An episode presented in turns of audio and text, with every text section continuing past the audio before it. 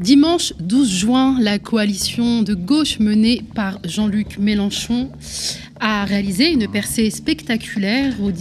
La coalition de gauche menée par Jean-Luc a réalisé une percée Dimanche 12 juin, la coalition de gauche menée par Jean-Luc Mélenchon a réalisé une percée spectaculaire aux élections législatives, lui permettant d'être au même niveau que le camp présidentiel et d'espérer priver Emmanuel Macron de majorité absolue au second tour. Durant une semaine, la majorité présidentielle sortante et l'alliance de gauche se sont livrés une course effrénée aux voix en vue du second tour des législatives. Panique à la Macronie, le président a usé des mots durs pour remobiliser son électorat, pointant un choix crucial, intérêt supérieur de la il a appelé au bon sens et au sursaut républicain. Si l'incertitude règne sur le visage que prendra la future Assemblée nationale, les territoires ultramarins ont toutefois tranché on ne veut pas de majorité présidentielle au sein de l'Assemblée nationale. En effet, 8 des 9 candidats soutenus par la NUPS pour ce deuxième tour ont été élus en Martinique, en Guadeloupe et en Guyane, qui restent donc majoritairement à gauche. Quid de l'Hexagone? Emmanuel Macron peut-il raisonnablement espérer une majorité absolue? Une majorité relative hein, serait un camouflet pour Emmanuel Macron. Pire encore, une cohabitation avec la coalition de gauche réunie autour de Jean-Luc Mélenchon empêcherait le président d'appliquer son programme. On en discute avec nos invités. La contre-soirée électorale du média, c'est maintenant.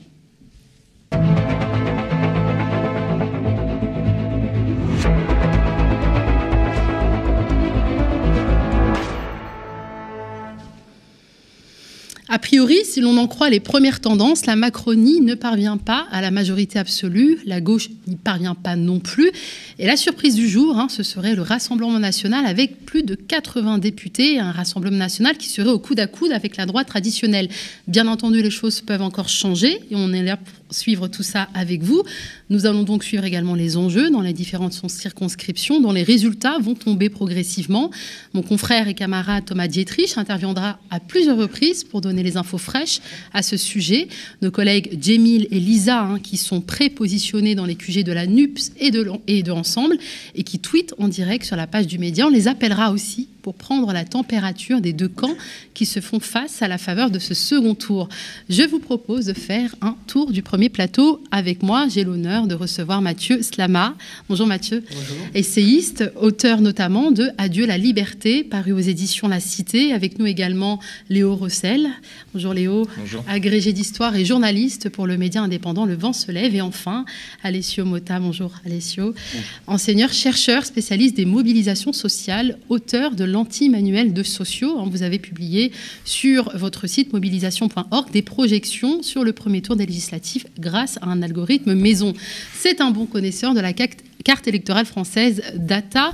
Alors vous demandez où votre journaliste politique, où est votre journaliste politique préféré? Ben, Il n'est pas bien loin. Mon collègue Théophile Quamo animera le second plateau de cette soirée électorale où seront présents Marion Beauvalet, chroniqueuse aux médias et soutien des listes NUPS. Pierre-Henri, ex-directeur de France Terre Asile, chercheur associé à l'Institut Prospective et Sécurité en Europe, et membre de Pluriel, un collectif citoyen qui soutient Emmanuel Macron. Et Alessio Mota sera avec nous toute la soirée. Alors avant de lancer les débats avec nos invités, on regarde une chronique de notre confrère Irving Magie qui a fait le bilan de la campagne électorale qui s'est achevée vendredi dernier. Après une campagne présidentielle peu passionnante et franchement médiocre, d'un point de vue intellectuel, quel bilan pourrait-on faire de cette campagne pour les législatives? Alors que la réforme constitutionnelle du quinquennat voulue par Lionel Jospin en 2000 ne laissait plus aucune surprise quant à la composition de l'Assemblée nationale, on a eu pour la première fois un réel enjeu. Rien ne garantissait au président de la République d'obtenir une majorité absolue au Parlement. Ça veut surtout dire qu'Emmanuel Macron se prépare un quinquennat totalement ingérable, explosif, sous tension, avec des oppositions, euh, que ce soit euh, l'opposition RN, qui sera, euh, somme toute, très modeste, et l'opposition NUPES, qui sera extrêmement importante. qui risque de faire trembler l'équipe d'Emmanuel Macron. Obtenir la majorité absolue à l'Assemblée nationale reste incertain. Selon un dernier sondage, les candidats ensemble remporteraient entre 265 et 305 sièges dans le meilleur des cas. Un contexte impulsé par l'union de la gauche que beaucoup attendaient, la NUP, qui réunissait EELV, Europe Écologie Les Verts, l'aile gauche du Parti Socialiste, le Parti Communiste, et le NPA avait quant à lui décidé de soutenir les candidatures NUP qu'il jugeait en rupture avec le libéralisme. Les sondages se sont alors emballés et laissaient entrevoir la NUP arriver en tête dès le premier tour. La NUP arrivera finalement second d'un poil de barbe derrière Ensemble, la coalition qui réunit LREM, Modem et Horizon. Le mot d'ordre de la campagne NUP était d'ailleurs aussi clair que volontairement provocateur Mélenchon, Premier ministre. Je suis venu ce soir vous dire une chose. Je demande aux Français de m'élire Premier ministre. Je leur demande, pour m'élire Premier ministre, d'élire une majorité de députés insoumis. Si les enjeux n'étaient pas forcément de donner une majorité absolue à la NUP, empêcher les macronistes d'en avoir une en était un pour de vrai. Les marcheurs l'ont d'ailleurs bien compris. Aussi ont-ils multiplié les attaques crasses contre la NUP, n'hésitant pas à les comparer au FN, voire de les considérer comme pire encore. C'est le signe de ce qu'ils veulent faire dans l'ensemble des sujets. Une remise en cause permanente de nos institutions, des médias. Ils veulent au fond l'anarchie, le désordre, la soumission. Et je pense que la première chose que je voudrais dire ce matin, c'est à quel point je lance un appel à tous les républicains. Les soldats d'Emmanuel Macron ont d'ailleurs eu beaucoup de mal à se mettre d'accord sur les consignes de vote à donner en cas de duel NUP-RN au second tour. Sur des résultats qui ne sont pas définitifs, ça va bouger toute la soirée. mais c'est une question qu'on pose tout de suite après le premier tour. tour. très peu de circonscriptions. Donc moi je veux bien qu'on tire des généralités sur deux ou trois ou peut-être une dizaine de circonscriptions. Je crois que ce sont des débats locaux et ça n'est pas ce soir un enjeu national. Une cinquantaine de duels, NUPES, euh, RN. Dans ces cas précis, RN, NUPES, soyons très clairs, pas une seule voix pour le Rassemblement national. Tout l'intérêt, même avec une très légère majorité absolue, c'est comment Emmanuel Macron et son gouvernement réussiront à gouverner si on ajoute à ça la contestation sociale qui sera à coup sûr au rendez-vous tout au long de ce nouveau quinquennat. Alors Thomas Dietrich nous a retrouvés entre-temps. Thomas, quels sont les premiers résultats? Alors, euh, beaucoup d'incertitudes, mais beaucoup déjà de premiers résultats, puisque c'était un second tour à enjeu, puisqu'il y avait 50 il n'y avait que 5 euh, députés qui avaient été élus au premier tour et il restait encore 572 postes à pourvoir. Alors les premiers résultats qu'on a connus dans la journée, c'est le résultat de, l'outre-mer. Et là, la NUPES remporte une large majorité puisqu'elle remporte 18 des 27 sièges qui ont été mis euh, en jeu dans toutes les outre-mer. Il y a quasiment le grand chem à La Réunion, 6 sièges sur 7, en Guadeloupe, 3 sièges sur 4, en Martinique, 4 sièges sur 4. Il y a même des petites surprises puisque par exemple, pour Polynésie française, les candidats soutenus par la NUPES récoltent les 3 sièges mis en jeu, notamment euh, le plus le plus jeune député à l'heure actuelle de l'Assemblée sera euh, Le Gaïk, euh, qui a 21 ans, qui est un candidat soutenu par la NUPES, qui avait eu 20,1% au, premier tour, soit euh, il était très loin derrière la candidate soutenue par Ensemble, qui était à 41,9%, et Tematai Le Gaïk a remporté l'élection avec 50,9% des voix. Alors, dans l'Hexagone, on a déjà quelques, quelques résultats, pas encore ceux de, de, Paris, puisque les bureaux de vote ont fermé à 20h, mais notamment dans le Nord, Fabien Roussel gagne, conserve son siège de député à 53,5% contre la candidate du Rassemblement national, donc c'était serré. Euh, dans le Pas-de-Calais, Brigitte Bourguignon, ministre de la Santé, éphémère ministre de la Santé, puisqu'elle perd euh, son poste de député euh, face à un, candidat du Rassemblement national. dans le Finistère, une élection, un duel qui était très attendu. Richard Ferrand, l'ancien président de l'Assemblée nationale, ne sera même plus député, puisqu'il a perdu il aurait, avoir euh, sous réserve des dernières estimations, mais il aurait perdu son siège de député contre la candidate soutenue par la NUPES, hein, Mélanie Thomas, qui a remporté 51,11% des voix, Richard Ferrand ne remportant que 48,89% des voix. Dans les Alpes de Haute-Provence, un autre duel très attendu, puisqu'il opposait euh, Christophe Castaner, euh, l'ancien ministre de l'Intérieur, célèbre pour sa gestion de la crise des Gilets jaunes, gestion plus, que contestable, face à Léo Walter, candidat soutenu par la NUPES. Et là, Christophe Castaner est donné perdant, puisque Léo Walter remporte 51,24% 4% des suffrages. Dans Calvados, euh, un autre duel très très important puisqu'il opposait la première ministre Elisabeth Borne à Noé Gauchard, donc euh, jeune Noé Gauchard, jeune candidat de l'UPES qui venait de Youth for Climate, et euh, Elisabeth Borne, qui était arrivée très largement en tête au premier tour, gagne d'une courte tête puisqu'elle obtient 52,1% des suffrages. à Tourcoing, Gérald Darmanin, ministre de l'Intérieur, est réélu avec 57,5% des voix malgré les accusations de viol qui avaient pesé sur lui. dans Dans l'Ariège, Michel Larive, qui était un des députés historiques des, Insoumis, a été battu. Il semblerait que par contre, à Roubaix, David Guiraud, porte-parole de la France Insoumise, sont en bonne position pour l'emporter. Et ancien chroniqueur du média, sont en bonne position pour l'emporter. Dans l'un, Damien Abad, qui est ministre actuel du gouvernement Macron et qui lui aussi est mis en cause dans des affaires de violence sexuelle, l'emporte avec 57,9% des voix contre la candidate soutenue par la NUPES, Florence Pisani. Euh, et il semblerait que euh, dans le Loir-et-Cher, le ministre de l'Agriculture, Modem, euh, Marc Fesneau, soit réélu avec 56,5% des voix. Voilà à peu près les résultats qu'on peut avoir pour le moment. Il y aura bien sûr des précisions, notamment sur Paris, sur la région parisienne, où les bureaux de vote ont fermé à 19 et 20 heures. Merci Thomas. Alessio Mota, est-ce que c'est des résultats que vous aviez prédits? Euh, c'est difficile de répondre en, deux mots parce qu'il y a deux choses différentes. D'abord, euh, il y a eu un premier point qui a été fait sur l'outre-mer. Sur l'outre-mer, on a peu de surprises, c'est-à-dire que sur euh, la Martinique, la Guadeloupe, la Réunion, on retrouve à peu près aussi la Nouvelle-Calédonie, Wallis et Futuna, on retrouve à peu près tout ce que j'avais pu anticiper et qui globalement correspond aux anticipations de je pense, j'allais dire je pense, de la plupart des instituts, parce que les instituts en général publient pas le détail de leurs projections euh, par circonscription, mais pas de surprise majeure. Là où on a des surprises, effectivement, comme ça a été dit, euh, c'est le cas de la Polynésie, qui passe entièrement du côté des candidats indépendantistes soutenus par la NUP même si c'est une situation qui n'a pas de signification sur l'ensemble dont on ne peut pas tirer de signification sur l'hexagone euh, de cette situation, vu que le vote en Polynésie porte sur des enjeux locaux énormément, qui sont propres à la situation locale. Euh, et puis l'autre surprise en l'outre-mer, c'est euh, Saint-Pierre et Miquelon, où l'ensemble de gauche était nettement majoritaire au premier tour. Mais où finalement c'est le candidat d'hiver droite qui l'emporte, tout en tenant compte du fait que c'est une circonscription, une des circonscriptions où il y a le moins d'habitants et où donc on a, des, élections qui jouent sur quelques centaines de votants, donc c'est une surprise sans en être totalement une. Euh, pour ce qui est de l'ensemble national, euh, oui, on va sur des grosses surprises. Euh, RN très haut, clairement. La gauche qui emporte certaines circonscriptions où elle n'était pas favorite, où c'était plutôt LREM.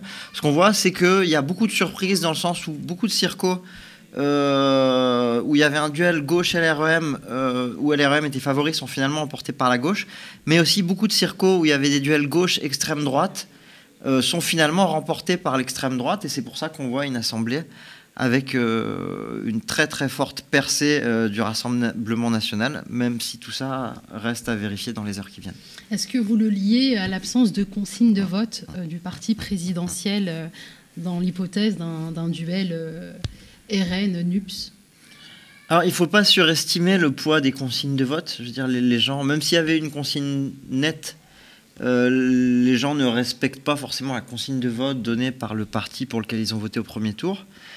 Après, il y a quand même quelque chose euh, qui va un peu dans ce sens-là, qui mérite d'être souligné. Euh, c'est que quand on regarde en fait les résultats, on pourrait tenter de dire bah, finalement les, les électeurs du candidat éliminé n'ont pas été votés. On a l'impression que dans les duels euh, gauche-RN, finalement, euh, les électeurs macronistes n'ont pas été votés. Que, mm. voilà, c'est l'impression qu'on a si on regarde qui gagne les duels. Sauf que euh, c'est une hypothèse qui ne tient pas à la route parce que le taux de participation est trop élevé pour soutenir cette hypothèse. C'est-à-dire que si c'était ce qui s'était passé, on se serait retrouvé avec un taux de participation particulièrement bas, c'est-à-dire qu'il serait tombé entre 30 et 40 C'est pas du tout le cas. On a un taux de participation au second tour euh, qui est plus élevé qu'il y a 5 ans. C'est-à-dire qu'il y a eu très peu de baisse de participation entre les deux tours. C'est un fait qui mérite d'être souligné. Ça veut dire que effectivement, euh, les électeurs des candidats éliminés ont été votés et se sont reportés vers l'un ou l'autre candidat, et que beaucoup d'électeurs de droite se sont reportés euh, vers le Rassemblement national. et là, reste forte. voilà, 54% à 20 heures, plus élevé qu'au premier tour un tout petit peu plus fort que le premier tour. Oui, tout à fait, 54. Un peu plus faible, euh, enfin un peu plus faible qu'il y a 5 ans, mais mm. ça reste. Enfin, je veux dire qu'on est quand même frappé. Je veux dire, il y, a, plus de 50% des Français qui ne sont pas allés voter. Donc, euh, moi, juste quand même ma première remarque, mm. pardon, je, du coup, je, rebondis parce que je trouvais ça très intéressant euh, tous ces points. Ma première remarque, c'est de dire déjà, il y a une question qui se pose, c'est la légitimité de ce nouveau Parlement qu'il a été euh, élu par moins d'un Français sur deux. Et ça, quand même, je suis désolé, c'est quand même un, premier point, on est obligé de le voir. Le taux d'abstention n'a cessé d'augmenter au fil des, élections. Alors, bah, depuis cinq ans, peut-être non, mais globalement, ça reste très élevé. Moi, j'aurais juste ajouté un point euh, à, ce que vous avez dit, c'est qu'il faut quand même. moi, ma première remarque, c'est de dire quel échec pour En Marche, pour Renaissance, voilà, mais quel échec pour Emmanuel Macron, qui, je veux dire, est très très loin, a priori, euh, d'après les, les, estimations, est très très loin de la majorité absolue. Je veux dire, il n'est pas à quelques voix hein, de la majorité, absolue.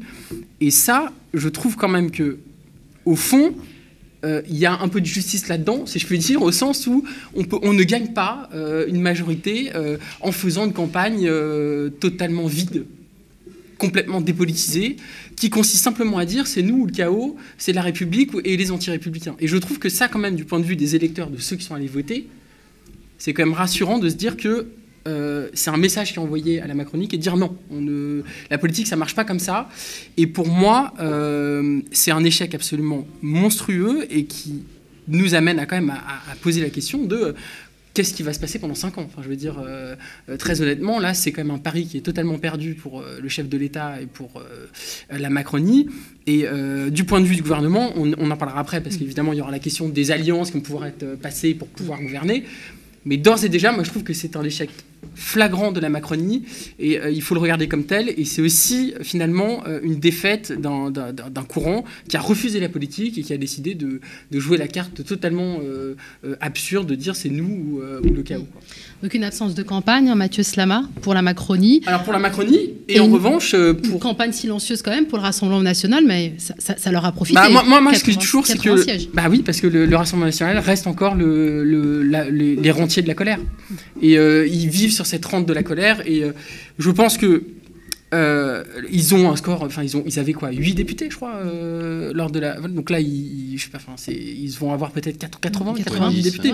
Donc c'est, c'est, énorme, enfin c'est, très impressionnant. donc ça veut dire que maintenant le RN devient une force parlementaire très importante. Et alors, je vois que peut-être ils auront plus de députés que LFI au sein de, de la NUP. En tout cas, il va y avoir une bataille là-dessus. Donc ça, c'est très inquiétant. Et là où je suis assez d'accord avec vous, parce que vous avez dit que c'était lié au fait qu'il n'y avait pas de consigne de vote, il faut quand même dire que euh, la Macronie a quand même refusé de faire un front républicain de manière très nette. Hein. La, majorité des candidats euh, qui avaient été battus au premier tour ont refusé euh, d'appeler à un front républicain. Donc ça, quand même, il faut dire que la dédiabolisation du Front National pendant cinq ans, elle a été très forte. Et merci Emmanuel Macron quand même d'en arriver avec un Front National aussi fort. Et pour moi, les seuls qui ont vraiment fait de la politique, c'est-à-dire la NUP, qui ont fait une vraie campagne, une belle campagne, avec euh, le coup de génie de Mélenchon quand même, qui est de dire euh, votez pour, euh, enfin, élisez-moi Premier ministre. C'était très malin pour essayer de mobiliser les jeunes. Moi, je trouve que le pari est quand même gagné, au sens qu'ils deviennent la, deuxième. Alors, j'espère que l'alliance va tenir. Hein. Ça, c'est vraiment un espoir que j'ai, mais globalement, ils deviennent la deuxième force politique, en tout cas parlementaire du pays. Voilà. Et dernier commentaire, juste en une phrase. désolé, je suis un peu long, mais il y a une chose aussi dont il faut se réjouir, c'est que le Parlement va rejouer enfin un rôle dans notre, dans notre démocratie. Et, euh, et ça, quand même, après ces cinq années de, de, non-parlement, enfin de, parlement totalement euh, aux ordres du pouvoir qui n'existait plus, ça, je trouve que d'un point de vue démocratique, il faut s'en réjouir. Donc, euh, trois, on avait des estimations, si on peut peut-être les rediffuser, Irving. Donc, troisième force quand même du premier tour, c'était déjà le cas, hein, le Rassemblement national, hein, qui renforce son implantation électorale au-delà même de ses bastons traditionnels.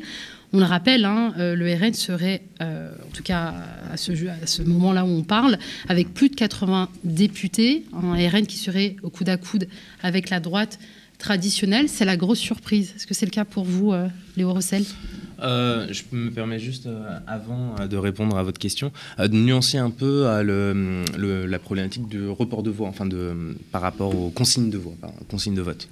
parce que je ne pense pas que c'est tant joué que ça euh, le, fait que, euh, que Renaissance, que euh, les barons de la Macronie n'appellent pas explicitement à voter pour les candidats NUP en face du RN. Et comme le disait François Ruffin, ça, aurait presque été un baiser de lépreux, quelque part. Je pense que dans beaucoup de circonscriptions, ça aurait jeté un peu plus le le, doute pour un certain nombre d'électeurs. En revanche, d'un point de vue démocratique. Là-dessus, là-dessus, on est complètement d'accord. D'autant plus que c'est très hypocrite par rapport au second tour de l'élection présidentielle où c'était exactement la même stratégie de, de la France insoumise de dire pas une voix pour le Rassemblement national. Et là, c'était c'était euh, du. Euh, enfin, il s'acoquinait presque avec le Rassemblement national. En revanche, c'est plus pour moi euh, la campagne d'entre-deux tours. C'est plus à travers ce, ce moment-là et le la diabolisation vraiment des candidats NUP. Euh, quand vous avez par exemple Jérôme Gage qui est traité euh, de bolchevique, euh, alors que c'est quand même une grande figure du PS, plutôt social-démocrate, qu'on en fait un, bolchevique ou que, qu'on traite n'importe quel candidat NUP d'anti-républicain, je pense que c'est davantage là-dessus que la responsabilité de la majorité présidentielle doit être pointée. On vous propose de faire un petit tour euh, des quartiers généraux. On va commencer avec la NUPS où Julien, euh, Julien Bayou est en train de, de, faire un discours. Est-ce que Jamil, tu m'entends? Oui, je t'entends. Oui, très bien. tu peux nous décrire l'ambiance au quartier général de la NUPS? Déjà, bonsoir à toutes et à tous. Alors, euh, je suis effectivement à l'Élysée Montmartre. Euh, contrairement à la semaine dernière où nous étions dans le 10e arrondissement dans une toute petite salle, là, la salle est plus grande, peut accueillir beaucoup de monde. Alors, l'essentiel du monde est à l'extérieur. Je dirais qu'il y a à peu près un millier de personnes à l'extérieur devant un grand écran c'est la joie, la bonne humeur. Euh, tout le monde explose de joie depuis tout à l'heure à chaque euh, prise de parole, euh, par exemple sur BFM TV où on annonce des candidats macronistes battus. Donc c'est à chaque fois l'explosion de joie. quand on a appris que Rachel Keke a été élu aussi, il y a beaucoup de moments comme ça où... Et les gens que j'ai pu interroger dans, dans, la foule parlent de victoire. Je ne sais pas si vous entendez derrière moi. On t'entend très mal à Jemil. Est-ce que... Vous m'entendez oui, là, c'est beaucoup mieux. Voilà, parce qu'il y a beaucoup, en fait, vraiment, je disais qu'il y a beaucoup de monde, beaucoup de joie euh, dans, la salle et à l'extérieur de la salle. En, entre 1000 et 2000 personnes présentes euh, ici euh, à l'Élysée en mars. On aussi de la vie quelque part, peut-être un peu d'œil à la commune de Paris et de on ne sait pas. On verra ça plus tard. En tout cas, il y a ici beaucoup, beaucoup de joie. Beaucoup de personnes me disent et me racontent que, pour eux, c'est une victoire. Il y a Maya, tout à l'heure, que j'ai interrogé, qui a 24 ans et qui est et qui est, comment dire, jeune journaliste euh, qui débute et qui me dit euh, c'est extraordinaire, imagine euh, 110 fois 4 places à l'Assemblée, c'est incroyable. Euh, voilà, il y a quelque chose qui se passe, le Parlement va reparlementer, et c'est ça qui est dans la, dans, la, dans la, tête de beaucoup de gens ici. Est-ce qu'on y croit encore, Jean-Luc Mélenchon, Premier ministre? J'ai pas entendu ta question. Est-ce qu'on y croit encore, Jean-Luc Mélenchon, Premier ministre? Est-ce qu'il y croit encore? Bah, Disons que c'est pas c'est pas c'est pas le sujet pour l'instant. Là, il y a vraiment euh, un soulagement de voir qu'il y a euh, autant de sièges, une possibilité. Je ne sais pas si vous avez pu entendre Mélenchon tout à l'heure, Jean-Luc Mélenchon, sur dire que pour commenter correctement les chiffres, il va falloir attendre plus tard dans la soirée pour pouvoir prononcer là-dessus. Alors oui, les gens désirent euh, qu'il soit Premier ministre et que la, co cohabitation soit effective, mais de fait déjà, j'entends et on me raconte, on me dit que la victoire est importante, elle est éclatante déjà par l'échec euh, cuisant de, du camp macroniste qui n'a pas, qui n'a pas du tout la majorité, et euh, aussi par bah, la progression énorme euh, de la NUPES et euh, du camp LFI aussi, puisque là, il y a quand même beaucoup d'influence avec moi. Mais pas que, il y a vraiment, et chaque personne a été applaudie quand les efforts euh, a été intervenu sur le grand écran, dans, dans une les médias, pareil. Vraiment, il y a vraiment cette, unité qui est très présente, qui, se ressent, et, les gens, pour l'instant, ont encore en, en tête les victoires du fait que la gauche est de nouveau de retour au Parlement, et le Parlement n'est plus actif du tout au pouvoir en place. C'est une victoire déjà, et pour l'instant, c'est ça qui est célébré. D'accord, donc on célèbre le retour de la gauche euh, au sein de l'Assemblée euh, nationale. Du coup, je vous pose la question à vous. Est-ce que, est que, vous y croyez, vous, Jean-Luc Mélenchon, euh, Premier ministre? On sait que la majorité absolue, c'est un scénario aujourd'hui clairement improbable, mais une cohabitation je, vois difficilement comment ça pourrait être euh, euh, crédible, comment on pourrait y croire. Euh, d'autant plus que, Mathieu l'a dit, c'était surtout un très.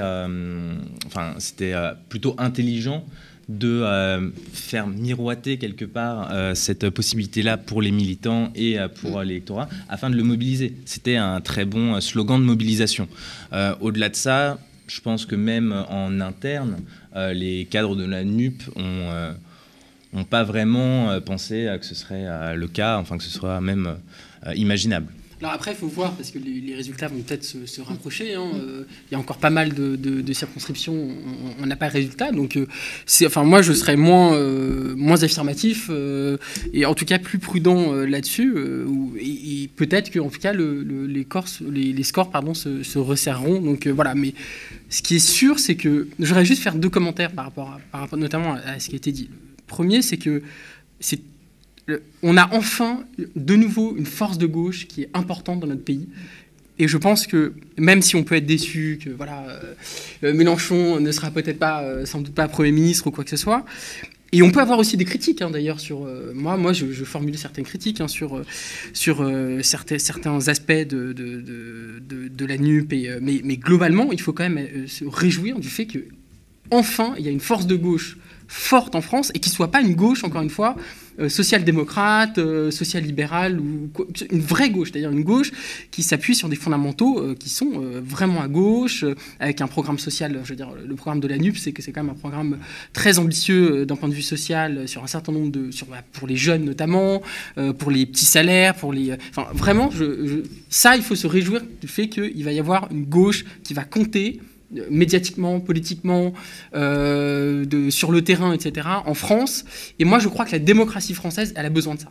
Et euh, pendant cinq ans, la démocratie française est morte, enfin, euh, a énormément souffert de cette espèce de parti unique macronien qui, euh, qui rognait sur, euh, sur le centre, entre guillemets, et qui laissait des miettes aux autres. Et on a, on a vu ce que ça a donné. Hein. Moi, vous savez à quel point je suis critique sur la manière dont la démocratie a fonctionné pendant cinq ans. Et là, on revient en tout cas à un système démocratique avec je vais y venir, c'est mon deuxième point, mais une droite qui est représentée aujourd'hui par Emmanuel Macron, et une gauche qui est maintenant représentée par, alors Jean-Luc Mélenchon, je ne sais pas hein, quel sera son avenir à lui, mais en tout cas par euh, la NUP. Euh, donc ça, c'est une première chose. Et deuxièmement, très rapidement, il y a quand même quelque chose qui va sans doute, euh, qu'on peut quand même anticiper, c'est que Macron va devoir s'allier avec LR, en fait, enfin avec la droite. Et alors, euh, d'un côté, euh, c'est pas une bonne nouvelle parce que euh, ça va potentiellement on va avoir des mesures euh, peut-être encore plus dures d'un point de vue social, économique et, même sécuritaire d'ailleurs, qui vont aboutir de cette alliance. Et j'ai déjà commencé à voir déjà des appels aux alliances entre LR et, et En Marche. Donc ça, c'est quelque chose qu'il faut regarder de très près. Euh, et ensuite, euh, ça veut dire en tout cas que ça clarifie, c'est-à-dire que d'un côté, bah voilà, on a la droite euh, qui va gouverner avec une alliance composite au Parlement, c'est une hypothèse qu'on peut faire, et puis une gauche qui sera également présente, qui a moins de possibilités d'alliance, j'imagine, mais qui pourra quand même peser dans les débats, médiatiquement, etc. Donc finalement, on retrouve en quelque sorte cette espèce de dualité droite-gauche mais ça, ça, je pense que c'est une bonne nouvelle. La mauvaise nouvelle, évidemment, c'est le RN a un score, euh, peut-être qu'on en reparlera, mais euh, un score absolument euh, énorme et inédit. Une France clivée. on vous propose de, réagir peut-être aux propos de Jean-Luc Mélenchon. On n'a pas entendu Jamil, mais alors on a ce tweet La déroute du parti présidentiel est totale. Mélenchon se réjouit de l'élimination des poids lourds de la Macronie. Quel bon débarras de voir éjecter les borgneurs Castaner et l'injurieuse Montchalin. Alessio Mota, c'est une réjouissance que vous partagez? Ah oui, ce serait difficile de ne pas partager ça. Euh, vraiment, ce qu'on voit là, c'est ce que je disais tout à l'heure, ce qu'on voit, c'est en tout cas que le, gros perdant de, ces élections, c'est le camp macroniste, euh, dans le sens où il y a eu plein de surprises contre eux, que ça vienne de la gauche, que ça vienne du RN. Euh, et pour rejoindre ce que vous disiez tout à l'heure, effectivement, c'est pas l'absence de consigne de vote qui est déterminant du comportement des électeurs. C'est pas parce que Macron ou le candidat LREM éliminé dans telle circonscription appelle ou n'appelle pas qu'il se passe vraiment quelque chose. Mais c'est vrai que c'est ce qui s'est fait euh, sur les cinq dernières années, euh, où on a vraiment fait euh, le lit de l'extrême droite.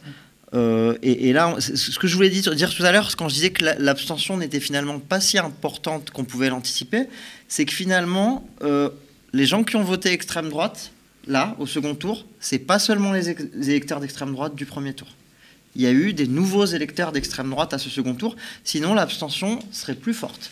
Il y a eu des nouveaux électeurs, donc on peut dire que ces cinq années ont contribué à briser un peu plus le mur qui séparait l'extrême droite euh, euh, du reste du monde politique. Euh, d'ailleurs, tout à l'heure, vous utilisez l'expression Le Pen, c'est la rentière de la colère. C'est d'autant plus évident à voir que finalement, même pendant la campagne de, la présidentielle, Marine Le Pen, elle a été discrète. Elle a fait une campagne légère, discrète, un peu absente. Et pourtant, elle a réussi un score très très haut, record, hein, que ce soit au premier ou au second tour. Euh, et puis, euh, on le voit aussi euh, dans les comportements qu'il y a eu là à l'entre-deux tours. L'absence de clarté d'une partie des macronistes sur qu'est-ce qu'il faut faire dans les duels entre gauche et RN. Et puis il y a un exemple un peu emblématique de, ça, c'est le cas de la deuxième circonscription euh, du Lot-et-Garonne, euh, où on se retrouvait avec une triangulaire, où il y avait une sorte de deal implicite, euh, voire peut-être qui a été explicite en interne, je ne sais pas, mais il y avait un deal où en fait dans Lot-et-Garonne, on avait deux circonscriptions avec des triangulaires. et sur l'une des deux, la candidate NUP qui était arrivée troisième s'est retirée. Sur l'autre, on devait s'attendre, et c'est ce qui avait été annoncé à un moment même, à ce que le candidat euh, euh, Renaissance arrivé troisième, euh, Alexandre Freschi, se retire. On lui a demandé de se retirer, il s'est maintenu, et l'extrême droite a gagné la circonscription. Est-ce que. Oui, pardon, Léo. Oui, je veux bien aussi euh, réagir à ce tweet de Jean-Luc Mélenchon. Euh, évidemment, euh, on peut se réjouir de ces disqualifications. on a déjà presque oublié que Jean-Michel Blanquer aussi a été éliminé le, le week-end dernier. mais je pense que quand on est une force politique qui essaye de construire un bloc populaire, on doit d'autant plus se réjouir de l'élection, au contraire, de futurs députés de combat qui viennent de mobilisation sociale, climatique. Je pense par exemple à Alma Dufour, euh, à Sébastien Rome, Rachel Keke évidemment. Euh, donc, euh, à mon avis, on peut d'autant plus se réjouir de personnes comme ça qui représentent le monde du travail et des mobilisations sociales et climatiques. Est-ce qu'une coalition LR, Rassemblement national, ensemble, pourrait être envisageable ou ça serait trop risqué pour le président de la République d'aller jusque-là? Oui, non, là, je ne pense pas. Je sais, non, je pense pas. non, ça je, je, ça, je pense pas. Et surtout qu'avec moi, mon hypothèse, c'est qu'avec LR, il n'aura pas besoin et euh, ils trouveront des arrangements. Enfin, moi, c'est mon mm. hypothèse. Après, je me trompe euh, peut-être parce que j'ai vu qu'il y avait des, des leaders LR euh, qui se prononçaient contre une alliance. Donc, je pense que ça va être un, élément à suivre là qui va être complexe. Il va y avoir des, des tractations, mais c'est évident que Macron va, va, va, va regarder cette option-là comme prioritaire pour pouvoir gouverner tout simplement. Je voudrais juste ajouter très rapidement un point c'est que finalement, revenons à, Mélenchon et la gauche. Euh, il y a quelque chose qu'elle n'a pas réussi à faire quand même, il faut le dire. C'est euh, d'une part les classes populaires euh, qui sont restées, j'ai l'impression, ça il faudra regarder sociologiquement très précisément, mais qui sont restées du côté du Rassemblement national. À la présidentielle, Mélenchon, c'était 20% d'ouvriers, je crois, même pas. je veux dire, Mitterrand, à l'époque, c'était 70% d'ouvriers. Donc le, pour moi, le travail de la gauche, c'est d'une part les abstentionnistes, euh, parce que beaucoup de jeunes, je pense, ne sont pas allés voter. Mm. Et c'était un des objectifs de la gauche dans cette euh, entre-deux tours, c'était de récupérer les jeunes. Alors peut-être qu'ils ont réussi à en avoir quelques-uns, mais on voit que globalement, ils n'ont pas réussi à, mobiliser suffisamment la jeunesse, euh, voilà, qui, je pense, est plutôt sensible au thème que, que, la NUP défend. Et deuxièmement, c'est vraiment essayer d'aller chercher les classes populaires. C'est ce que François Ruffin a, fait plutôt avec succès. Euh, mais tout l'enjeu, c'est d'arriver à récupérer une partie, en tout cas, des, classes populaires et peut-être des classes intermédiaires aussi qui sont tentées par le vote FN, mais sans rentrer évidemment dans euh, les thématiques euh, voilà, du, Front National. Et c'est ça, je crois, l'enjeu de, de, ces cinq prochaines années le plus difficile pour la gauche, en vue bah, de, dans, cinq ans, c'est d'arriver à tenir un discours qui puisse parler à la fois euh, à, la jeunesse au sens large et puis aussi aux classes populaires qui, j'ai l'impression, mais il faudra regarder ça euh, d'un point de vue sociologique, euh, s'est abstenu ou a voté Rassemblement national. Une jeunesse qui avait quand même largement voté pour Jean-Luc Mélenchon lors des élections présidentielles. Oui, absolument. Mais tout, tout, tout en, s'abstenant. tout en s'abstenant. C'est ça. Et c'est ça tout l'enjeu pour moi, pour la gauche aujourd'hui je, voudrais rajouter juste une précision, c'est qu'à l'heure qu'il est, on n'est même pas du tout sûr que euh, l'addition euh, des députés euh, macronistes et des députés LR leur permette d'arriver à la majorité absolue. Il y a une incertitude là-dessus, même sur la capacité d'une alliance droite-droite à gouverner, parce que même l'addition des deux sera peut-être en dessous des 50% de l'Assemblée, et on sera c'est ah pas évident qu'on ait la réponse. Ça va être limite et c'est pas évident qu'on ait la réponse à cette question avant une heure, deux heures, peut-être plus. Alors l'autre question, c'est évidemment le, parce que euh, je crois que c'était euh, Mitterrand qui avait, qui, avait eu une majorité qui n'était pas absolue, et ça avait eu pour conséquence pendant, pendant au moins trois ans, je crois sous Rocard, de, de multiplier le, recours au 49.3. Donc, alors aujourd'hui, heureusement depuis 2008, on peut plus avoir recours autant qu'avant au 49.3. Je crois que c'est une fois par an sur les textes de loi ordinaires et, pour les, et plus les lois budgétaires, mais il peut y avoir aussi cette tentation, que ce soit vote bloqué, 49.3 ou quoi que ce soit, en tout cas d'aller vers, euh, sur certains textes clés de, la Macronie, de, jouer la carte autoritaire euh, au Parlement. Ça aussi, euh, c'est une inquiétude qu'on peut avoir. On voit, on peut voir même les estimations, estimations nationales, pour ensemble 224 sièges, la NUP 149, Rassemblement national 89 hein, et les, les Républicains 78. Les Républicains bien en deçà du Rassemblement national. Et Rachida Dati donc n'exclut pas effectivement euh, une alliance avec, euh, ah avec Ensemble. Oui, c'est ce qu'on vient de m'indiquer. Je vous propose d'ailleurs de faire un tour au QG d'Ensemble. Est-ce que Lisa m'entend? C'est notre collègue Lisa qui est sur place. Lisa, est-ce que tu m'entends? On ne l'a pas encore. Donc on tente la connexion. Ouais ensemble 224 sièges, 149 sièges de la NUPS. Bon, c'est un petit peu les estimations hein, qui avaient été faites euh, à l'issue euh, du premier tour, donc on se rapproche. Alors bien évidemment, rien n'est rien n'est définitif. Il y a encore la nuit euh, qui va passer. Mais vraiment, le, Rassemblement national devant les Républicains, ça c'est un, séisme. C'est un, séisme politique. C'est un événement, oui. Après, je suis pas... Enfin, la potentialité d'une alliance avec le RN constitue un un, risque politique qui est, je pense, à exclure complètement par rapport à Macron. Euh, à mon avis, il essaierait davantage de s'allier si euh, l'alliance avec euh, les Républicains n'était pas suffisante pour avoir la majorité absolue, avec peut-être des députés élus euh, par exemple des régionalistes, des divers, euh, peut-être même certains NUP euh, moins convaincus de, cette alliance que, que la moyenne. Donc c'est davantage ce type de scénario, je pense. De comment la NUP va tenir en termes d'alliance, notamment entre les différentes sensibilités, ELV, Parti communiste, etc., ça, ça va être un vrai sujet. Parce que là, l'enjeu, quand même, ça va être qu'ils restent unis. dans les... Et puis surtout, il y a un autre enjeu dont on n'a pas parlé, c'est la présidence de la Commission des finances. Parce qu'aujourd'hui, la NUP l'a, puisqu'elle est la deuxième force euh, euh, au sein du Parlement. Et donc, euh, ça, c'est quand même un enjeu important, parce que la, Commission des finances, comme vous savez, pour les lois budgétaires, c'est là que tout se joue. Donc, il faut que la NUP reste unie pour d'une part avoir ces postes clés au sein du Parlement, et puis ensuite de pouvoir vraiment peser dans les débats. Et ça, bon, ça, je sais pas aussi, ça c'est quelque chose qu'il faudra voir comment euh, les, négociations vont avoir lieu euh, au sein de l'Alliance. Hein. Alors sur cette, je, ouais, je vous en prie Léo, juste, oui, juste sur cette question-là de la présidence de la commission euh, des finances, elle doit revenir à un groupe d'opposition, mais pas nécessairement au premier groupe d'opposition. Faut, faut vérifier, mais il me semble que dans la Constitution, c'est ça. Il y, a, il y, a, cette petite nuance-là, mais elle doit revenir en effet à l'opposition. La, la connexion difficile avec Lisa, hein, qui est au quartier général d'ensemble. Je vous propose à Thomas peut-être de revenir en plateau. Thomas qui vient avec des nouveaux, enfin, des nouveaux résultats des nouvelles en tout cas, peut-être un petit peu différentes, euh, un peu plus réjouissantes que les premières. je ne sais pas si c'est réjouissant, mais euh, on va commencer. Alors on n'a pas encore le score, mais euh, Rachel Keke, une circonscription très attendue, qui était la porte-parole des femmes qui étaient en grève à l'Ibis Batignolles, a battu l'ancienne ministre des Sports Roxana Maracineanu, ancienne vice-championne olympique. Alors on n'a pas du tout le score, très bonne nouvelle. François Ruffin aussi a été réélu dans la Somme à 57,01% contre 43% pour la candidate du Rassemblement national. Alors, des fois, il y a des gros scores hein, pour l'extrême droite, notamment Emmanuel Ménard, qui est la femme de Robert Ménard, qui fait 72% dans l'Hérault, contre 28,2% pour la candidate. Quelle, quelle étiquette politique Alors, c'est euh, extrême droite, mais euh, pas, pas, Rassemblement national. Éric Woerth aussi a été réélu dans l'Oise. Alors, dans l'Oise, il y a euh, sept circonscriptions. Il y en a trois pour le Rassemblement national, trois pour Ensemble et une pour les Républicains.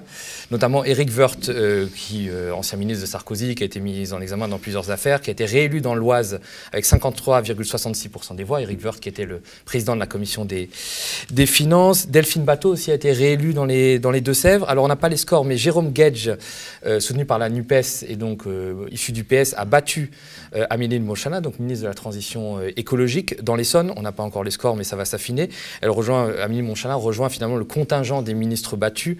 on a notamment aussi Justine Bénin qui a été battue en Guadeloupe, 40, qui a recueilli que 41,35% des voix et qui va devoir céder son poste, qui était secrétaire d'État à la mer. dans le Doubs, une circonscription très attendue, puisque se présentait Stéphane Ravaclet, vous savez, ce, boulanger qui avait fait une grève de la faim pour régulariser son apprenti qui était sans papier, qui était menacé d'expulsion. Donc Stéphane Ravaclet se présentait soutenu par la NUPES sous l'étiquette Europe Écologie Les Verts. Il a été battu euh, par Éric Alauzet, donc député sortant de la majorité. Éric Alauzet qui a recueilli 52,26% des voix contre 47,74% à Stéphane Ravaclet. Clémence Guettet, donc, qui est une des figures montantes de la, France insoumise, a été élue euh, dans le Val-de-Marne sur les villes de Créteil et Choisy-le-Roi. Alors une, euh, Brigitte Bourguignon, j'en parlais tout à l'heure, qui est la ministre de la Santé, a été battue donc, dans le Nord par la candidate du Rassemblement national et l'écart est que de 56 voix.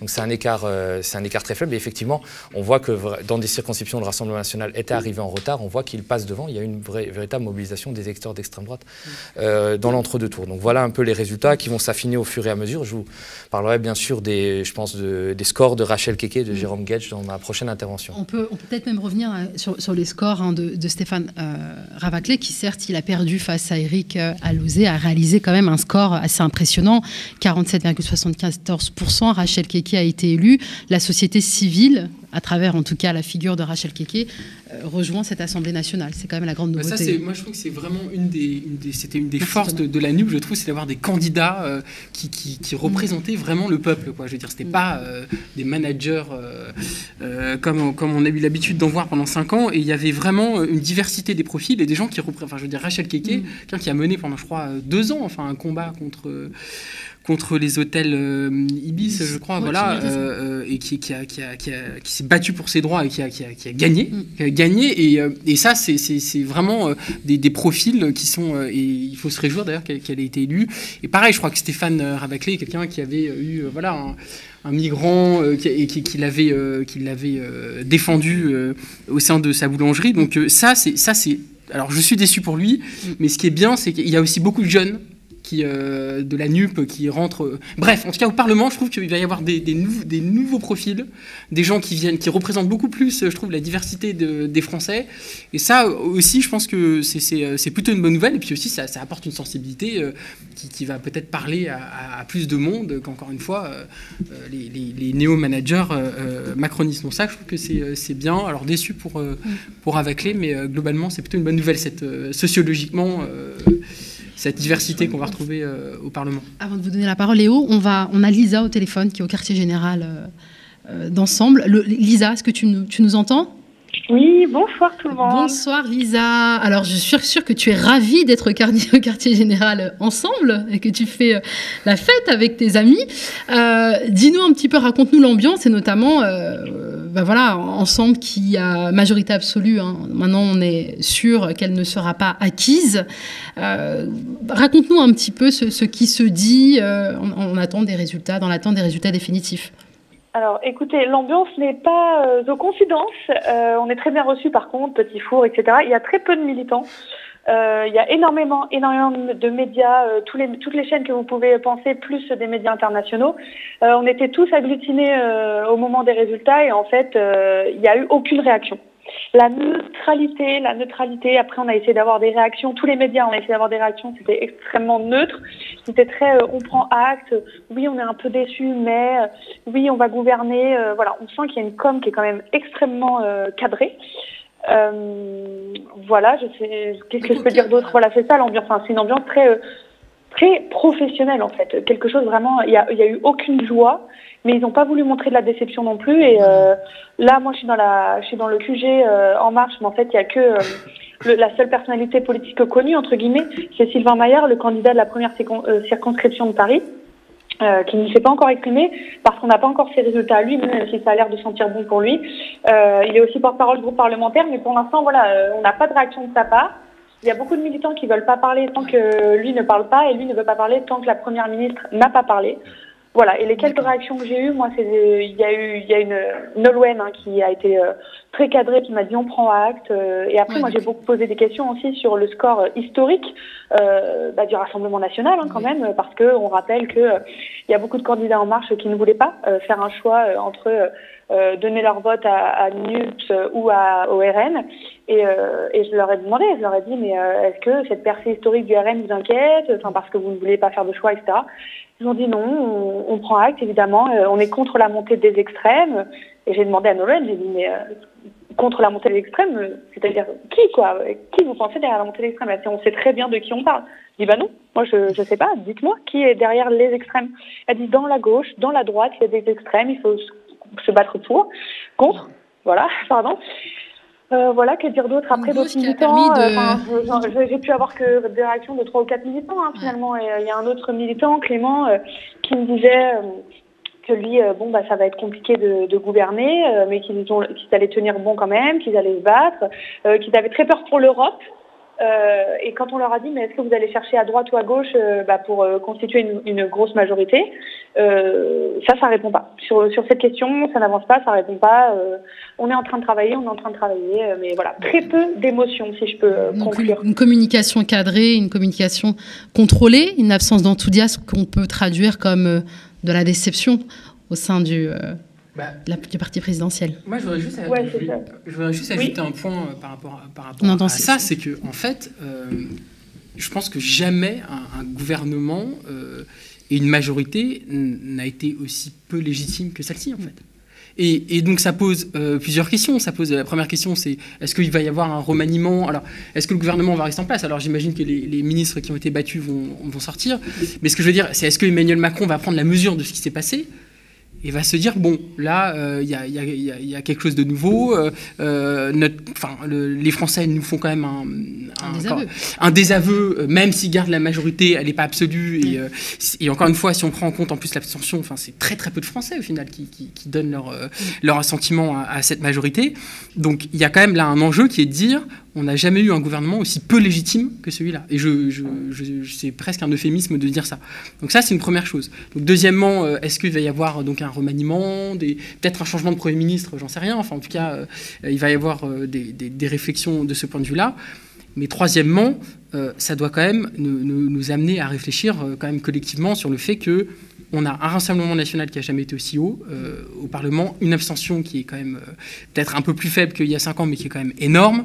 Euh, il y a une crise politique majeure, je veux dire, et que on peut. Moi, je me réjouis du résultat de la NUP, de la gauche, etc. Mais ça ne doit pas non plus nous empêcher de voir qu'on est dans une grave crise démocratique dans laquelle la majorité des Français ne votent pas, la majorité des Français ne veulent d'aucun parti en place, et la majorité des Français sont de plus en plus en colère. Donc ça, Comment euh, gouverner dans ce contexte voilà, déjà, d'une part, comment gouverner euh, sans, sans majorité absolue, mais en Mm. plus, dans un contexte absolument euh, éruptif où, finalement, de plus en plus de Français se rejettent totalement, non seulement les, les- mais la politique, quoi. Ils rejettent la politique telle qu'elle se fait aujourd'hui.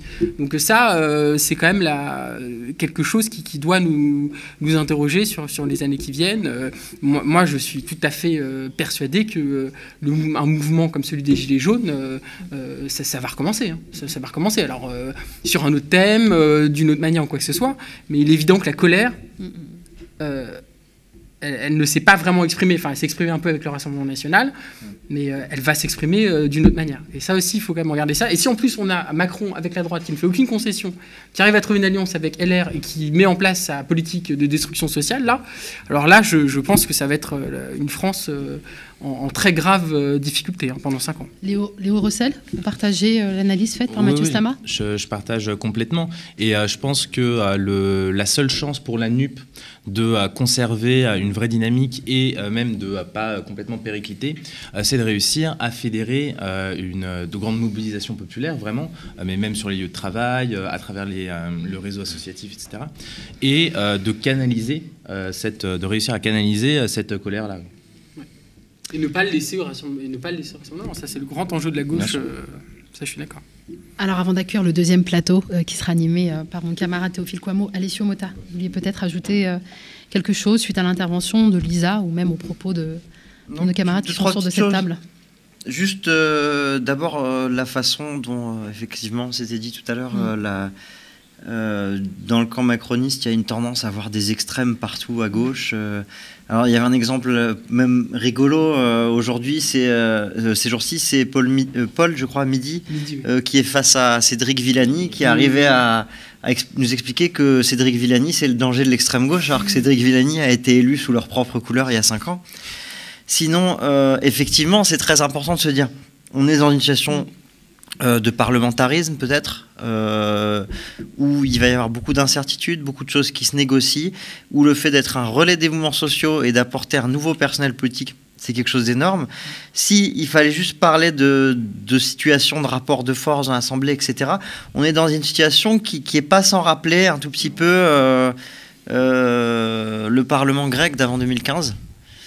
Euh, en, en espérant bien sûr que si euh, y a une prise de pouvoir de la gauche euh, euh, dans les années qui viennent, elle en fasse quelque chose de mieux. Mais on est sur un rapport de force qui ressemble à celui-là où on a une gauche qui a fait une percée, en même temps c'est quand même la droite qui est majoritaire mais qui se demande comment elle va faire pour gouverner. Il y a des ressemblances. Est-ce que la suite va avoir un rapport? On peut pas, on peut jamais écrire l'histoire d'avance. Euh, mais ça mérite de se poser la question et de donner du poids au relais, comme tu le disais, entre les parlementaires qui viennent d'arriver et les mouvements sociaux qu'il y aura à l'extérieur et devant l'Assemblée. En tout cas, on était vraiment avec un régime présidentiel assez renforcé avec euh, Emmanuel Macron lors de ce premier mandat. Et là, c'est un inversement euh, total, puisque, comme vous le disiez, hein, on bascule plus euh, vers le. On s'oriente plus vers le parlementarisme, qui reste quand même. On verra. On verra. On verra, un peu plus euh, nuancé pour Mathieu Slama. On verra, mais- par ordonnance. Euh, oui, enfin euh, voilà, et puis encore une fois, par rapport aux alliances, etc. Mais en tout cas, oui, il y a de nouveau un Parlement en France. Voilà. De- moi, moi, je veux juste- il n'y avait pas de Parlement pendant 5 ans. Ouais. je vais juste à dire ça. Il y a de nouveau un Parlement en France, et ça, voilà, c'est peut-être la, la bonne nouvelle de, de la soirée, avec en plus le bon score de, de la NUP. Merci Mathieu Slama, merci Laure Rossel et, et alors Alexis euh, Alessio, pardon. On t'invite à, rester euh, sur ce plateau. Je vous propose donc euh, de poursuivre avec Théophile Quamo qui va recevoir alors Marion Beauvalet hein, que vous connaissez puisqu'elle est aussi euh, chroniqueuse aux médias et doctorante et Théophile recevra également Pierre Henry qui était ancien directeur du de, de, de, de- je merci de Terre d'Asile. merci beaucoup. On lance peut-être un petit clip pour, permettre à, à de nous rejoindre en plateau. Merci de nous avoir suivis. Merci beaucoup. Merci. Merci à Au mois vous. de mars, le média était au bord du gouffre, et ça n'est fallu de peu pour qu'il disparaisse. Mais grâce à votre mobilisation, nous avons tenu bon. Merci à vous. Grâce à vous, nous avons pu produire 150 matinales avec 200 invités qui ont réuni près de 30 millions de vues. Nous avons respecté l'engagement du manifeste du média. Malgré nos modestes moyens, nous avons combattu la haine de l'extrême droite, la violence de la Macronie, mais aussi les mensonges des grands médias. Que la manifestation soit déclarée ou non, on a le droit de dire stop, de dire non dans la rue. C'est un droit, c'est légal, et voici la réponse. Quand j'entends le mot violence policière, moi, moi je, personnellement, je m'étouffe. Je n'ai pas besoin de vérifier que la France soit prête. La France est prête. Et elle est prête parce que nous avons un système de santé extrêmement solide. Depuis trois ans, rien n'a été fait pour l'hôpital. Moins de lits, moins de personnel qu'en janvier 2020. Est-ce que euh, c'est un scandale que l'État, des ministères, puissent avoir recours à des cabinets de conseil? Je vois pas comment on peut pas parler de détournement d'argent public, puisque notre argent public de contribuables n'a servi à rien.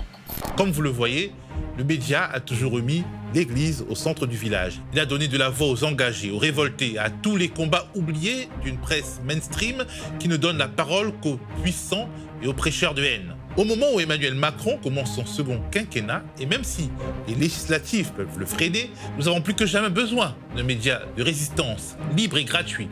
À la rentrée, nous allons revenir encore plus fort, encore plus impertinent. Après avoir fait éruption dans le monde merveilleux des matinales mainstream, nous vous proposons un tout nouveau projet, plus décapant encore, nous incruster dans la case du 18-20 heures. C'est le fameux soir où euh, elle Mais vous accuse de viol Il, il s'est rien passé. Il s'est rien passé, cher, euh, cher Yann. On a l'impression que vous avez quand même un mental euh, d'acier. C'est c'est sûr que c'est un parcours pas commun. Est-ce une bonne chose? Non, à Voilà, 80%. merci. Bravo. Voilà, les gars, et, et je le vois sur les réseaux, c'est un truc de fou. Vous avez envie de voir autre chose le soir en rentrant à la maison? Eh bien, nous aussi. C'est pourquoi nous vous proposerons dès la rentrée une émission à 18h qui s'appellera Toujours debout. Alors non, ce n'est pas une reprise de la chanson de Renaud. Ce n'est pas non plus un hommage à Valérie Pécresse. Debout Toujours debout sera un tout nouveau terrain de débat de critique de l'actualité politique sans détour, avec un regard neuf, un ton décalé, à contre-courant de ce que l'espace médiatique nous sert jusqu'ici, avec des reportages de terrain et des chroniques sans concession. Cette émission, nous allons la construire avec vous. Car le média, ce n'est pas seulement une équipe de journalistes professionnels, ce sont 4500 sociétaires appartenant à la plus grande coopérative médiatique de France. Une coopérative engagée qui ne sera jamais sous le joug d'un milliardaire qui dicterait notre ligne éditoriale. Mais vous le savez, si nos contenus vidéo sont proposés gratuitement, leur production coûte cher, très cher. On met un pognon de dingue. Et un format de l'ambition de Toujours Debout mobilisera des moyens inédits. Ainsi, pour que cette ambitieuse saison 6 du média puisse voir le jour, notre objectif est d'atteindre le prochain palier des 15 000 abonnés. Pour être une véritable alternative médiatique. Abonnez-vous, aidez-nous à atteindre le prochain palier de 15 000 abonnés pour que le média, votre média, reste toujours debout.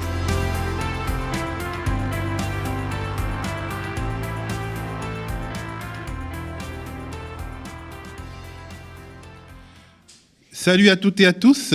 Je suis heureux de prendre le relais de ma collègue Nadia sur ce plateau. Notre soirée électorale se poursuit. À mes côtés, trois invités. Alessio Mota, enseignant-chercheur, spécialiste des mobilisations sociales et principal animateur du site mobilisation au pluriel.org qui était déjà là lors de la première partie. Marion Beauvalet, euh, intervenante régulière, chroniqueuse aux médias, doctorante, animatrice de l'émission Plan B sur Twitch et soutien des listes NUPES. Et enfin, Pierre-Henri, ancien directeur général de France Terre d'Asile, chercheur associé à l'Institut Prospective et Sécurité en Europe, membre du mouvement citoyen pluriel qui soutient Emmanuel Macron. Bonjour à tous. Bonsoir. Alors, Bonsoir. J'ai dit bonjour parce que euh, voilà, il fait euh, jour, il fait beau, euh, même si peut-être les nouvelles sur le front politique ne sont pas aussi ensoleillées. en tout cas, vous nous le direz. Quel regard portez-vous sur le visage encore flou de la France politique que nous renvoie ce second tour des législatives, sachant qu'il y a plein de résultats qui ne sont pas encore tombés On commence par Marion.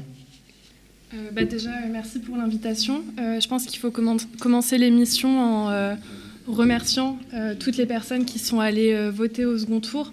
Euh, on l'a vu d'élection en élection, la participation elle est de plus en plus basse. On est quand même dans un contexte de, crise qui s'enracine et face auquel les, les gouvernants ne font pas grand-chose pour y remédier. Donc déjà, merci à toutes les personnes qui se sont déplacées et qui ont cru dans le renouveau que portaient les candidats de la NUPES. je pense que ça, c'est le premier truc à, dire ce soir. Et ensuite, sur le, le paysage politique, je suis à la fois euh, heureuse d'appartenir à un mouvement qui est la France Insoumise, qui a augmenté euh, son nombre de députés. En revanche, je suis assez inquiète de voir le nombre de, députés que semble avoir euh, le Rassemblement national ce soir. alors, on va se tourner vers donc Monsieur Pierre Henry, ancien directeur général de France Terre d'Asile et soutien via le mouvement citoyen pluriel d'Emmanuel Macron. Quel est le regard donc, que vous portez, vous euh, qui, êtes, euh, qui avez un profil quand même particulier, qui êtes euh, peut-être moins à gauche que Gérald Darmanin par exemple, quel, quel regard vous portez Vous voulez dire moins à droite euh, moins à droite. oui, oui, le lapsus, oui, oui, moins à droite, sans doute. plus à gauche, sans doute, que, sans doute. que Gérald Darmanin. Quel est le regard que vous portez donc sur euh, ce soir ce paysage qui n'est pas encore affiné, mais qui grosso modo euh, dessine une France sans majorité nette pour le, Hmm. le, président qui vient d'être réélu? il n'a pas la majorité absolue, ça c'est quasiment une certitude. Il faudra qu'on pose avec d'autres forces. Euh, LREM plus les Républicains, l'ex-LREM plus les Républicains, ce n'est même pas sûr qu'ils aient tous les deux une majorité absolue. Qu'est-ce que vous conseilleriez à Emmanuel Macron? D'abord, euh, un mot. Euh, je crois que ce soir, c'est tous perdants. un niveau d'abstention jamais atteint dans le pays, dans ce deuxième tour des législatives. Euh, un groupe euh, du Front National, euh, du Rassemblement National, qui est inédit, même lors de leur entrée en 1986, ils n'avaient pas, à l'Assemblée nationale, ils avec la proportionnelle Avec la proportionnelle, ils n'avaient pas ce score. L'objectif de Mélenchon n'est pas atteint. Je rappelle qu'il voulait être Premier ministre. Au-delà euh, du coup de génie qui a consisté à politiser euh, ces euh, législatives et à créer une coalition, il y a un échec ce soir de la NUPES. Et puis, c'est un échec également dû en même temps. Et c'est un échec pour Emmanuel Macron. ça a été une très mauvaise campagne. Euh, euh, soyons, euh, soyons très clairs. on ne peut pas rentrer dans la campagne avec un seul totem qui est celui de la retraite à 65 ans. on ne peut pas faire un signe égal entre la NUPES et le Rassemblement national. Et donc, voilà, je pense que cette assemblée-là, euh, n'a pas d'avenir devant elle. Et que, en fait, vous pouvez garder vos cartes d'électeurs euh, euh, au frais, ça s'impose d'ailleurs, dans moins d'un an, nous irons revoter. Ah, donc ce que vous conseilleriez à Emmanuel Macron, que vous soutenez, un soutien critique comme on l'entend, c'est de faire de procéder à une dissolution. Sur cette question, je sais bien que ça arrange pour les débats.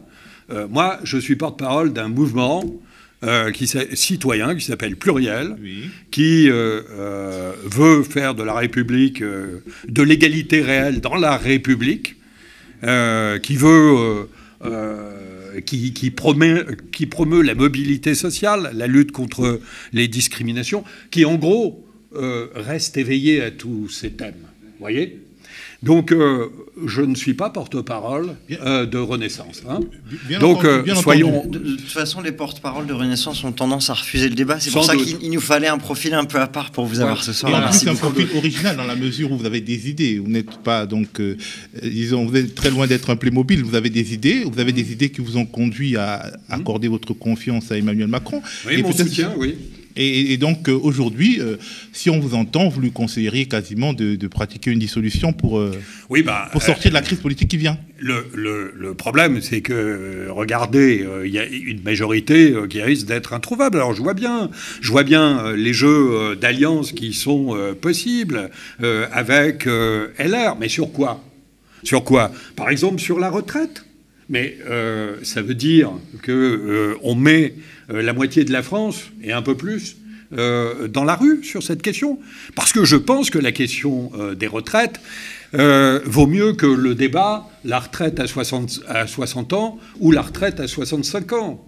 Il y a une durée de cotisation légale qui est aujourd'hui de 43 ans pour les générations qui sont nées en 1973. Bon, faut-il augmenter cette... Masse eh ben ouais, euh, c'est votre cas. Absolument. Bon, euh, faut-il aller plus loin? Euh, Bon, c'est un vrai débat. Faut-il une réforme paramétrique? Moi, je suis sur la position de la CFDT. Très clairement là-dessus. Mais, ça, mérite un vrai débat. Il y a d'ailleurs des mouvements la CFDT en ce moment. Il y a une crise démocratique. Qu'est-ce qu'on fait? Qu'est-ce qu'on fait devant cette crise démocratique? Alors je sais bien que la NUPES, euh, comment, avec le programme d'hypermarché euh, qui était le sien, a euh, dedans un certain nombre de propositions, comme le RIC, etc. Mais bon, il y a des vraies questions qui se posent. J'ai l'impression que Marion a envie de réagir bah, à vos propos sur l'échec de, la NUPES et, et, sur la crise démocratique, parce que globalement, si on entend Pierre-Henri, il faudrait enfin, dissoudre le Parlement, mais, ou alors enfin, faire quelque chose. Est-ce que Mélenchon a échoué? Est-ce qu'il faut une sorte de booster institutionnel pour sortir de la crise qui, qui s'annonce bah, déjà, je pense que ce soir, on était tous les deux assez embêtés par euh, le résultat du Rassemblement national qui est catastrophique. On voit un Rassemblement national qui s'ancre dans de nouveaux territoires, qui va toujours plus loin, qui avant était parfois au second tour dans des endroits fortement touchés par le chômage et qui maintenant gagne. Mais je pense que ce soir, ce résultat, on peut euh, remercier toutes les personnes qui, pendant des mois, ont banalisé le Rassemblement national. Ces personnes qui ont mis dos à dos, par exemple, la France insoumise, Jean-Luc Mélenchon et Marine Le Pen. Ces personnes qui dans tout un tas de circonscriptions législatives, n'ont pas appelé à soutenir les candidats de la NUPS parce qu'il y en a eu un certain nombre face au Rassemblement national.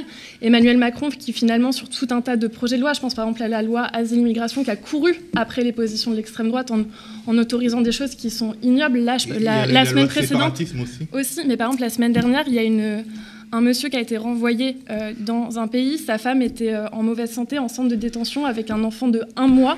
Cet enfant, il était nourri au biberon parce qu'elle ne pouvait pas l'allaiter. Le, biberon était nettoyé au produit vaisselle. Qu'est-ce que c'est que ce gouvernement finalement? Et aujourd'hui, ce qu'on voit, c'est qu'en fait, euh, les, les 90 sièges, s'ils sont là du Rassemblement national, on les doit, je pense, en grande partie à ce qu'a fait En Marche pendant 5 ans. Et moi, ce qui m'embête, c'est que oui, aujourd'hui, euh, il n'y a pas de majorité nette qui se dégage. Notons quand même que la NUPS, euh, en termes de progression, c'est euh, tous ces partis ensemble, ils ont nettement progressé par rapport à ce qu'ils étaient en 2017.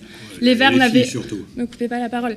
les Verts, en 2017, n'avaient aucun député. Aujourd'hui, ils auront un groupe. Donc il y a quand même une progression à noter. Mais par contre, aujourd'hui, il faut tirer un certain nombre de conclusions. Et si Emmanuel Macron, pendant 5 ans, il refait la course au Rassemblement national tout en sortant une partie de la gauche, aujourd'hui, même le, le PS, c'est devenu des anarchistes, l'extrême gauche, à les écouter. Qu'est-ce que ce sera la France en 2027. On va se retrouver avec LREM et le RN au second tour. Et en fait, à un moment, euh, c'est l'extrême droite qui va finir par passer. Donc il faut tirer des conclusions radicales de ce qui se passe. Et il faut que le président de la République et l'exécutif arrêtent de jouer à ce jeu qui est mortifère. Alors je vais poser une question qui fâche. Est-ce que euh, euh, sociologiquement, finalement, le, problème en France, c'est que le RN en réalité, c'est aujourd'hui un parti euh, des, déclassés, des ouvriers, euh, des, employés, et que sociologiquement, il y a une sorte de, fracture de ces classes populaires qui empêche euh, un programme de justice sociale d'être mis en place. Alessio, est-ce qu'il y a des éléments dans les datas que tu fais mouliner qui nous donnent à penser qu'il y a une sorte de, de ligne de séparation au sein des classes populaires qui, a, qui s'est reproduit à la, faveur de, cette, de, cette, de, ces élections législatives. Au passage, remarquable travail que le vôtre. Merci beaucoup.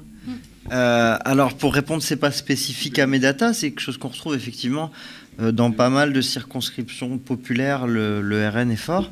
Après, euh, c'est à relativiser, puisque dans les circonscriptions urbaines, populaires urbaines et périurbaines, on a quand même surtout la gauche qui est très très forte. Euh, ce qui fait la différence nettement, c'est que la gauche, euh, l'électorat de gauche, a peu participé là. ouais, ok. Alors, on, a, on est obligé d'arrêter l'émission assez rapidement parce qu'on a un gros problème technique, mais euh, le débat se poursuit et merci à vous de l'avoir suivi. On a essayé de vous donner le maximum d'éléments et on vous dit merci.